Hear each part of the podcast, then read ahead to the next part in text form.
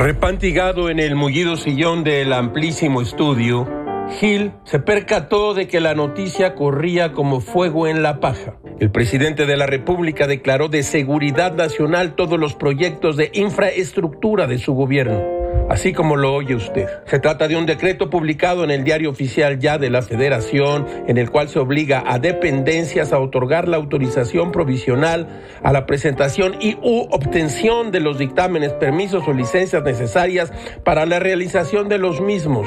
Así se ha declarado de interés público y seguridad nacional la realización de proyectos y obras a cargo del Gobierno de México asociados a infraestructura de los sectores de comunicación, aduanero, fronterizo, hidráulico, hídrico, medio ambiente, turístico, Perdón, pero es que ya no tengo aire para seguir con salud, vías férreas, ferrocarriles, en todas sus modalidades, energéticos, puertos, aeropuertos y aquellos que por su objeto, características, naturaleza, complejidad y magnitud se consideren prioritarios. La emisión del decreto no aclara si el béisbol es prioridad nacional o no. Debería serlo, así como la construcción de estadios para macanear. Todo o casi todo lo que se construya o emprenda el gobierno será de seguridad nacional, o sea, el permiso sutano nos lo saltamos, hágase.